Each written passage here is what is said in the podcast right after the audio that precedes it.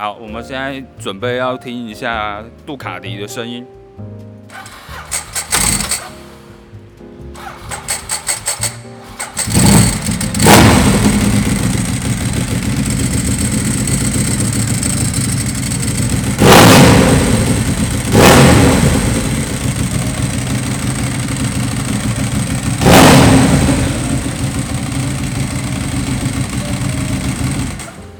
刚听到的是号称摩托车界的法拉利杜卡迪的声音，接下来我们准备来听一下哈雷。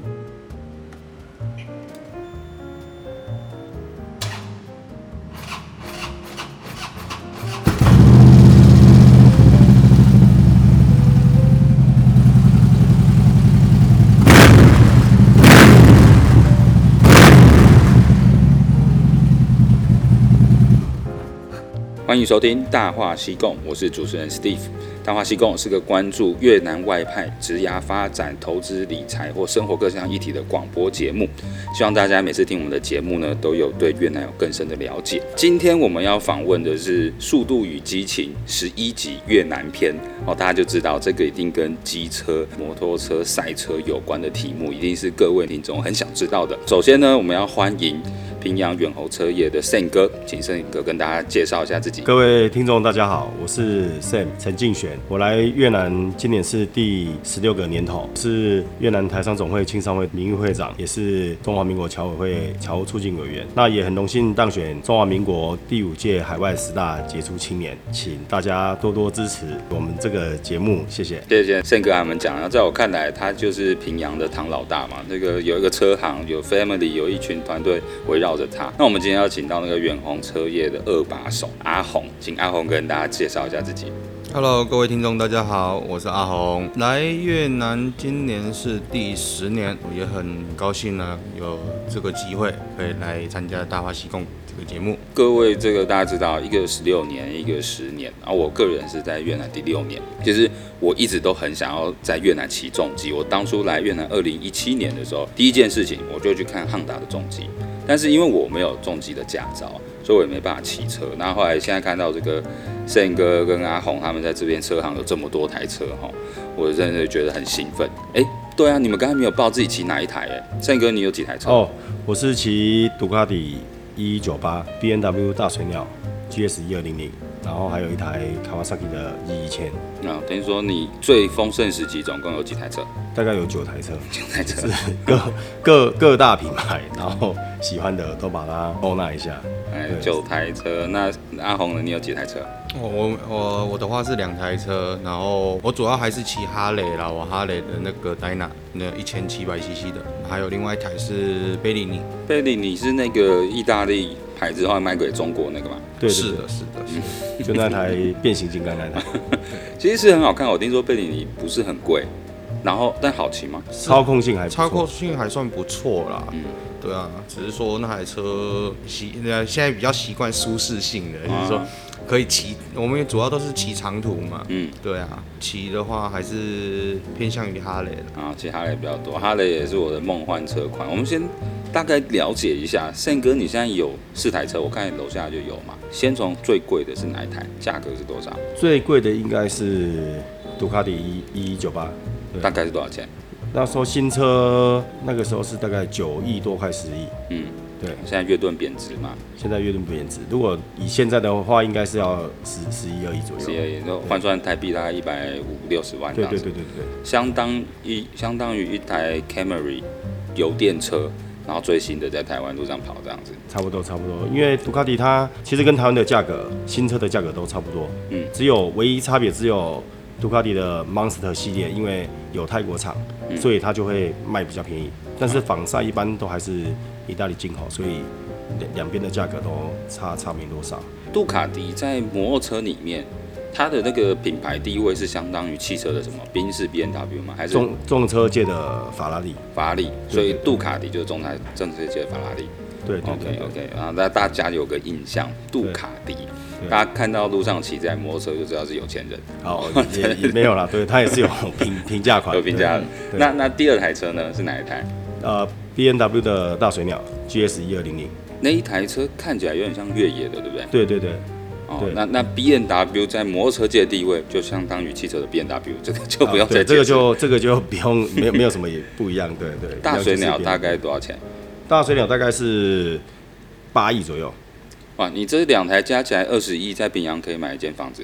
应该可以，对，对 现在还可以了，现在还可以啊、哦呃，看大小间。对，然后那我们先问一下啊，因为哈雷也非常有名啊。哈雷大概阿红，你的哈雷在汽车里面大概是什么品牌地位啊？哈雷就是重车界的劳斯莱斯。大家对那个法拉利和劳斯莱斯都是顶级品牌啦，只是一个是比较像是有钱人在开的劳斯莱斯嘛，那法拉利就是赛车狂热分子在开的。然后了解了解，所以像风风风一样的男子在骑，疯子一样的男子。所以我们大概了解一下，就是呃，在远红这些车业，我们这边看到几台啊，就是有顶级的品牌。那如果我们再往下降一点呢？一般我们比较常看到日系的品牌，大概有哪几种？日系品牌的话，大概最多的我觉得应该就是 Honda 跟 Kawasaki，嗯，还有 Yamaha 这几种。哦、对，那这个在越南也非常的占有率、市占率也非常高。对啊，因为从我们平阳到胡志明市的路边有一台很大间的 Kawasaki 的店，然后我去那边看过，我觉得车种什么都蛮齐全的。对对对对，所以说像我们这种新人 beginner 什么都不懂的，是可能走日系品牌应该比较适合我们，而且也比较不会那么重，对不对？主要是操控性，嗯，对，嗯，因为比较好入门，而且它不会那么暴力。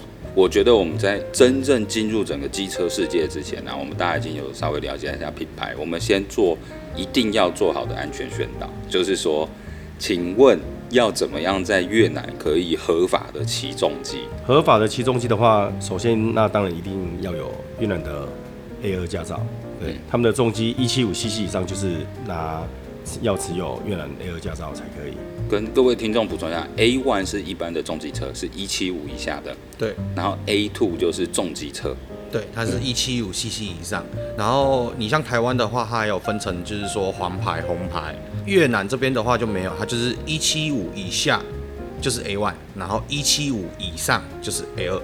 我当初一直想骑摩托车，而且我在汉达来来回回看好几次，我一直很想买那个 Rebel 五百。虽然在那个声音在你们这边是不入流的，但是我还是想知道说，我有没有办法在越南考照拿到越南驾照，还是我只能在台湾考照？以前的话是可以啦，以前像我们以前都是在在越南考的 A 二驾照，但是现在它呃越限制越严格，嗯对，它考试也越来越严格，所以。现在其实很难可以去，除非你要要呃处理，不是呃粤文要听说读写精通哦，基本上就可以，因为你要经过面谈、笔试跟路考。那路考我们大大家都没什么没什么困难嘛。哎，我听说越南机车路考很难哎，比台湾难。它就是主要还是那个八字形困难而已，嗯、然后其他的话其实没什么比较大的问题，就脚不要落地啊。对，它脚落地就直接就下次再来。对，好，下次再来。不过对我们来讲啊，就是我们从高中就开始骑车，也没加上我们就开始骑了嘛。只不过在越南，我觉得要通过那个笔试和面试可能不太行。而且我知道以前有很多方法可以处理，但是现在那一种不是正式考照完出来拿到的那种驾照，应该是在路上行不通了，对不对？对，如果你只是单纯有些人跟你说他可以帮忙代办，嗯，那一种的基本上都不会是真的可以使用的，嗯，对。比如说以前公安没有系统，他现在系统一连线，马上就知道你这个是真的假的。啊，如果被抓到怎么办？哦，我觉我觉得这个被抓到你就态度好一点，然后然后就 用我们在这边的 生存法则，好好跟他们沟通一下，好好的跟他好好的沟通一下，看能不能高抬贵手，或者是，但是有些公安其实也算不错，我也曾经被拦下来过，嗯，对，没事被拦下来，嗯，说我违规，嗯，那我也有没事被拦下来。他只只是为了要看我开的是什么品牌的汽车，因为那时候刚好开朋友的 S 两千嘛，嗯，又改装过，所以他看不出来，嗯，那到底是什么车？对，在平阳没有看过，还可以交流一下，对对对对，所以现在既然一般我们很难透过这个在越南处理或者说正式考试，那我们唯一就是在台湾拿到中级驾照来这边换。可我最近看群主好像说，有的省他不让你换 A 二驾照，对。你像平阳的话，上次我们去问，然后他就是说他们不发 A 二如果你本身你的赞助是在平阳的话，去胡志明，他不一定会给你换。然后平阳省的这边他是不给换，他只给你发 A one，他不给你 A 二。对，哦，所以每一个省份他在换驾照有差，而且你还要到你暂住证登记的地方去换。他现在的法令是这样，他就是规定你要在当当地换。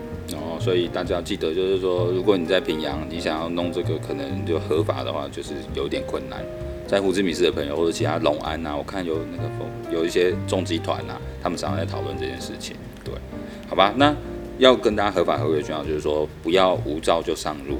对，那、啊、这件事情你尽量在台湾有重机的驾照，两百五十 cc 以上的，再到你的属地省份依据你的暂住证去换。对，对，这样比较好，而且你这样两边都可以骑。哦，对啊，对，哎，那个来这边换的驾照要公证吗？还是拿着台湾的中级驾照就好？要。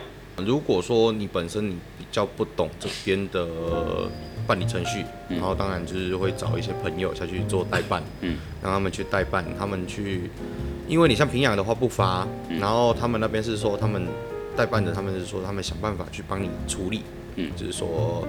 把你的重机驾照换出来，嗯，然后换出来那一种的方式，就是你本身你台湾是有的哦，嗯，你在越南，你如果你台湾没有，你在越南办的那个那个基本上都是假的。然后你在台湾有的话，拿过来这边，他们翻译公证出来，而且他们翻译公证还有特定几家专门的做公证的店家才可以。嗯，那各位如果你们真的有问题哦，欢迎你们到那个搜寻在 Google Map 上搜寻远红车业。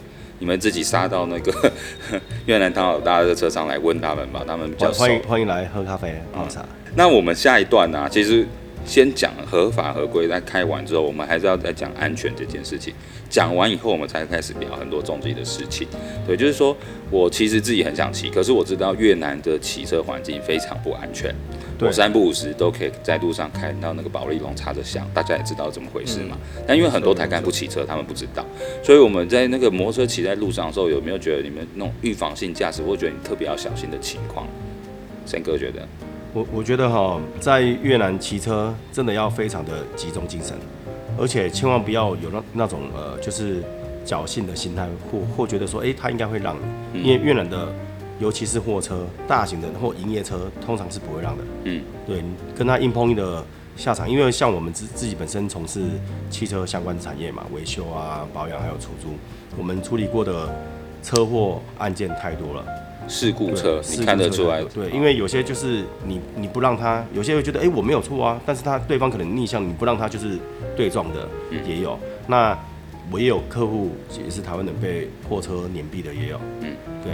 所以看到基本上营业车或最大货车的话，一定要闪他离远一点，因为他第一他会有死角，第二是越南相对这种概念，他们的呃心态的观念没有很好，他们的保险都买很重，嗯、所以基基本上司机他撞到他也不会觉得什么，就是保险公司处理或、嗯、或公司会处理，他也是就一副这样，呃就这就这样了，他们这这种心态比较比较不好。那当对我们来说，那当然就是。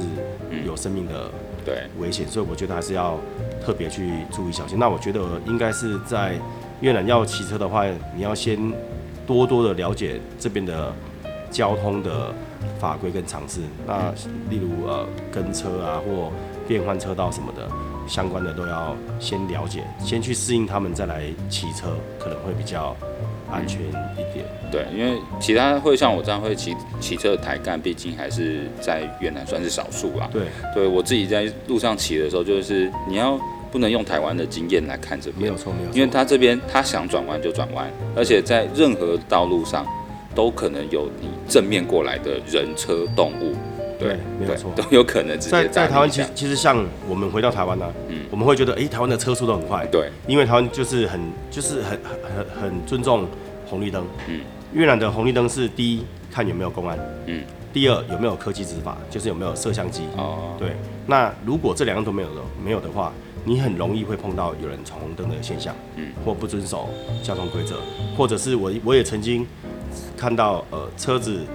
摩摩托车方向灯打右边，然后突然左转的就被撞到了，嗯，这个也有，嗯，所以像我自己自己本身到现在还会养成习惯，就是只要有路口，我一定会放慢车速，然后一定注意确定没有来车，我才会通过，嗯，对，因为越南这个几率发生呃发生的几率太高了。对，也就是说这里的红绿灯仅供参考，不要以为绿灯很好，你就爽爽直接过去。对对，没有错。绝对会遇到人家不看红绿灯的。对对，一定会有。对对对，或者是还有逆向在安全岛里面的。对啊，这个也很很常碰到。对啊，或者说他突然跨越快速道路，直接从路边冲出来，这种也有。尤其在国道，因为国道它中间有分隔岛嘛，嗯、那你肯定要绕一圈，肯定要走很远，嗯、或者是要骑摩托车骑很远。嗯、那像他们有时候就直接到对面，就直接爬过那个，嗯，那那那个，呃，那个分隔岛，对。对。所以他们他们很多分隔岛还会架一个铁铁栏杆，嗯，但是他们一样在爬过，嗯，铁栏杆，这样可以省下可能。啊，嗯、十几分钟的 路程，对啊，他们拿生命在冒险，但是我们尤其在海外骑车，我们是玩不起这种，对，对没有错，对，突然帮那个帮你打一下广告，要保险的话，尽量找他，啊，对。对对，保险经纪，对对，那那我知道那个马路上，越南可能不止三宝，可能有四宝。阿红，你知道其他除了刚才胜哥讲的大货车，任何大车都要小心啊，还有没有其他几种我觉得要特别注意？像我们去。呃，同奈啊，比如我们去大乐，他们路上比较多的就是一些载客的那些野鸡车啊，或是说一些砂石车，哦，而且他们砂石车是真的是非常的危险，他们砂石车哦，他们常常就是说他们超车就是逆向，然后整路这样这样跑，有时候你们看到那种车的时候，真的是要特别闪一下，因为他们是基本上像刚刚 Sam 哥讲的，就是他只。他撞到人，他就不管了，反正他是保险处理嘛。嗯。然后那种车是真的是特别的危险，嗯，而且他们车速是都很快。嗯。对他们那跑的车速比比那种公车啊、巴士那些都还快。哦，有可能他们山路在那沙石一路下来，觉得就是山路上它最大。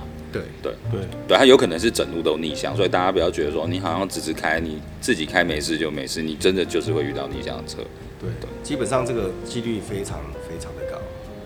好，那这个所以帮大家整理出来，大概有三宝到四宝。第一个就是大型车，第二个野鸡车，第三个砂石车、载客车。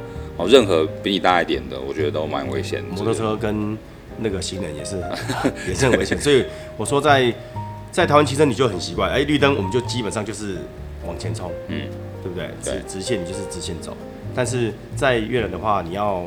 面对呃突如其来的状况，比如说突然从左边、从右边、从哪里蹦出来的人群，过马路的，或机车它乱切的也有。对，所以所有在路上的你都要特别小心呐。对啊，那种阿妈，甚至有时候像我之前在平阳这边骑，还有路上有马，就是三匹马走在路上，哦，就是光要那个店前面嘛，那个骑马有有有，那那对，就是有马，十六号路，就是马会。这里是有牛了，有牛对不对？这边牛比较对，大家大家曾经被牛包围过，真的。对，但是一般你碰到牛它不会，但是我们自己本身的经历，我们在玩重机啊，有时候台湾的车友来，我们跟他说还有一个风险就是。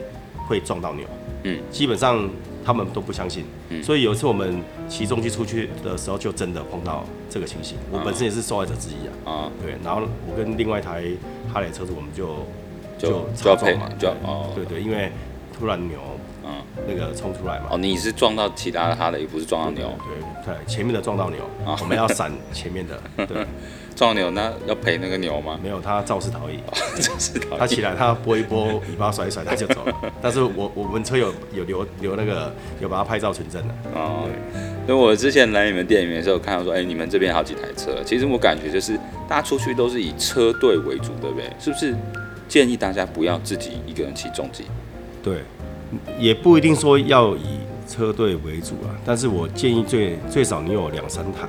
嗯，一起出去，因为万一如果如果碰到车子有状况，或者是翻车的时候，嗯、倒车啦，嗯、有时候不不小心可能呃，你你可能速度很慢，但是可能路边有了谁突然巷子啊冲出来，什么擦撞倒车，那你起码有朋友可以帮忙，不至于一个人啊。哦，因为那几台车都很重嘛，我看那个大嘴鸟不可能自己一个扛起来，那个基本上都有点难度。对啊，你没有重训，你大概没办法自己扛起来。呃，我的杜卡迪那个还可以，因为整车都轻量化嘛，嗯，所以我。一个人，对我有我有试过，那阿阿红那台就不行了，他的不可能，那台三百应该有三百五六十公斤，哎没有，楼下那台卡瓦萨基多重？卡瓦萨基应该是两百两百六两百八，哦那可能也顶不起来，有点重。呃，要要有他要要学习这个要学。对、啊，我我们车友基本上都会都会有学习怎么怎么把车那个顶上来。对，嗯，对，所以出去有个车友，第第一个你倒车有人可以帮你扛起来，第二个比较不会遇到他们的那个八加九挑衅，对不对？对对，人多他也比较不会，啊、人多比较不会，有遇到过吗？有，一定有的。这个我是在想，因为前阵子台湾很红的是那个三道猴子嘛，哦、对，当然是在越南也有三道猴子嘛。越南的话有有有，有是在山上才有吗？还是平常都市就有？呃，平常的路上就有。啊、尤其你像呃礼拜六、礼拜天有没有？嗯，我礼拜六晚上啊，礼拜天的、呃、早上就开始了。他们就是有些是喝完酒，他们有些有些越南人他们是早上九点多就开始喝酒了。嗯，然后喝完酒的时候，中午的时候你就看。那个路上哪里又在插香了？哦，对，他然后他们他们喝酒完之后，他们有些他们就是也是会找机会挑衅啊，或者是说有、嗯、很多，嗯，很多有。对啊，所以像我们那个远红车业的，平常身上带几个罗赖把修车工具是很正常的事。对啊，对啊，这个正常的嘛，随身携带。哦等下去你们车上看罗赖把都插在哪里，对啊，但是其实遇到这个可能也不怕，因为我有看过你们，我看那个。那个陈老大他有一台战服，那个衣服缝缝补补，看起来蛮厚，还有什么铝壳啊，然后那个手套上又有很像那个拳虎、手指虎这样，应该打起来也不会输太多。基本上装备就穿着的，万一碰到挑衅要打的时候，对。我们身上就已经有那个啊，对，防爆的衣服了。阿红，你不是说直接安全帽拿下来就可以吗？对，通常都是拿安全帽下来考了。那个骑车人嘛，那个必备嘛。但是我建议不要把安全帽拿下来当武器啊，你要戴在头上。戴着吗？对对对，因为这样就无敌。这样讲是没错，只是说，但是尽量也是要我们自己也要去避免一下。当然是一般是不会啦，因为我们在越南。人家的地方嘛，然后也尽量就是。通常我们碰到挑衅，我们都会尽量闪远一点的，就不会去跟他对这边对干的。我也曾经碰到，就是一直要，因为我因为我都骑防晒比较多嘛，我连去河内都骑防晒，嗯，因为每个人有每个人的喜好嘛，我有街车，然后有那个那个 ADV 的旅行车，但是我就喜欢骑防晒，所以他们都觉得 我像疯子一样。没事，我相信。你的腰力，你老婆应该很满意，因为防晒要一直趴着，那个腰和背那不是一般。要有坚强的手背跟脖子啊。对啊，都还是提醒大家，就是遇到路上有人挑衅的时候，呃，安全帽可以不要拿下来，拿下来就是呼吸啦，不是拿来当武器的。希望大家不要遇到。是基本基本上是我们都会闪啊，像有些我之前碰到一直跟我挑衅的，啊，我就直接油门加一点，让他追不到就好，就不见了。哦，对对啊，有两种。就让他看不到你车尾灯，这这个可能不是一。还有一种就不理他。啊，我通常会都是如果市区，我都通常会不理他，嗯，或或者我就放慢就好了，嗯，因为车子来来往往太多，对啦，还是比较危险，因为我们要紧急刹车啊或什么的反应都会比较嗯。慢，因为车重嘛，对。对，嗯，距离还是会比较要要注意安全。啊。我觉得这一集上集呢，我们应该把各式样应该先跟大家打心理。宣导或安全宣导，我们都讲了，就是说各位大家要合法合规取得驾照，而且你在路上要注意哪几种马路四宝哦。基本上你路上看到所有都要注意了，你没看到的也要注意。在遇到挑衅的时候，你本身的合格装备啊，防摔衣啊，安全帽啊，哎，有哪些装备？宪哥帮大家补充一下，骑车你要有安全装备。基本上，基本上安全帽是一定必备。嗯，对。然后安全帽半罩可以吗？半罩的一般四分之三还勉强可以。啊，对，因为像阿勇他们骑哈雷也没有没有人在戴全罩，但是最最基本就还是要四分之三，嗯，比较危险。其实这个是经验，像我习惯我都戴全罩式，嗯，或者是可乐帽，但我的经验就是一般如果发生擦撞雷惨，嗯，四分之三的大部分的几率都会伤到脸。哦，对，啊，所以我要保护我的啊美丽啊，靠脸吃饭，靠脸吃饭，不要受伤，所以我习惯都戴全罩式的。嗯，对。那当然，如果骑哈雷可能就会换一下，对啊。但是因为骑哈雷，我们速度都会慢一点，放慢。对对，哈雷骑帅的。那再来看，那接下来脖子以下大概要有什么安全？就你要防摔衣嘛，防摔衣，防摔衣还有呃手套。这个这个我觉得最基呃最基本的配备，因为。有些人会不喜欢穿，嗯，但是我觉得反正现在很多夏季的，你还是要穿着，因为不怕万一嘛。嗯，你再怎么你再怎么样，像我的经验，我我像我呃早期在台湾就有买过重机在骑，嗯，哦那个本田那个 Honda CB 四百，然后到越南，我们是二零一零年就几个台商朋友开始在讨论啊，我们来呃组一个车队这样，然后我那时候开始骑的时候，到现在应该二零一到现在也十几年了，嗯，你你再怎么样都会碰到。车祸的事情，长期一定会啦。你总有一天一定会碰到。啊、像像我们都算已经很有经验了。嗯。那我也碰过不小心失控去撞到人的。哦。然后也有呃，因为嗯，因为跟鸟发生车祸飞出去 啊，那时候比较那次比较严重。嗯。那是整个人是飞起来，然后往对面车道。哦，往对面车道摔下去，就摔到安全帽跟那个肩膀的。嗯。肩膀。他肩膀因为有钛片，所以那个钛片都凹凹下去，但起码。衣服破掉，但是人身体是没事的。是，对。但当当下我第一个反应就是马上滚到对路边的水沟，因为对向有很多货车嘛。嗯。哇，摔到对向最危险。对对对，摔到对向非常危险。因为有有时候你闪车会可能往左闪或往右闪。嗯。但是我会建议就是尽量往右闪。啊，往右闪。对，因为你往右闪，起码你是到可能旁边的路边或者或者是呃或者是。那个田里面嘛，因为我有一次是被连接车逼车逼到没办法，就摔到啊田里面。人行道，对，人行道上面，对啊，那如果对面可能命就没了。啊，对，哎，我觉得这个经验法则超重要，就是摔车的时候你往右摔，对，往右往右，对对对，这可能真的会保命，因为因为越南的货车太多，嗯，对，啊，我那时候那那一次撞到你是因为在柬埔寨，啊，对，哦，柬埔寨，啊，货车一样也是很多，所以基本上还是要。要要先想好，就是有一些基本观念。像我们车队的大部分都有去上过安全讲习，嗯，对。然后我们也也会有影片啊发给车友，然后各样的呃，比如说手势啊或什么该注意的，这样是最好的。因为我们比较比较注重安全，嗯，对。像我们有有有在参加职业比赛的，嗯，我们都会对在马路上行驶都会。特别去注重安全这一块。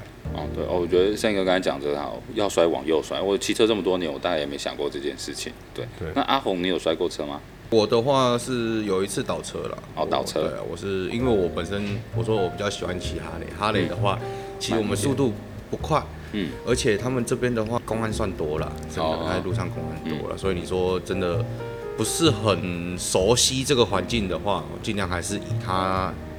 的法规为准的，就是说不要去超速那些的。然后我慢慢骑的话，基本上是比较不会啊。只是说有一次是被大车逼车了，没办法。然后就是靠已经靠靠到快人行道了，然后就是放慢下来，然后他硬逼，那我就是原地，就是等于说我快停下来，然后这样想会倒下去。哦，对啊。所以大车它是从后面靠近你，对，然后它有一直扒你这样子。对对对对，对越南的喇叭声。他们他们的。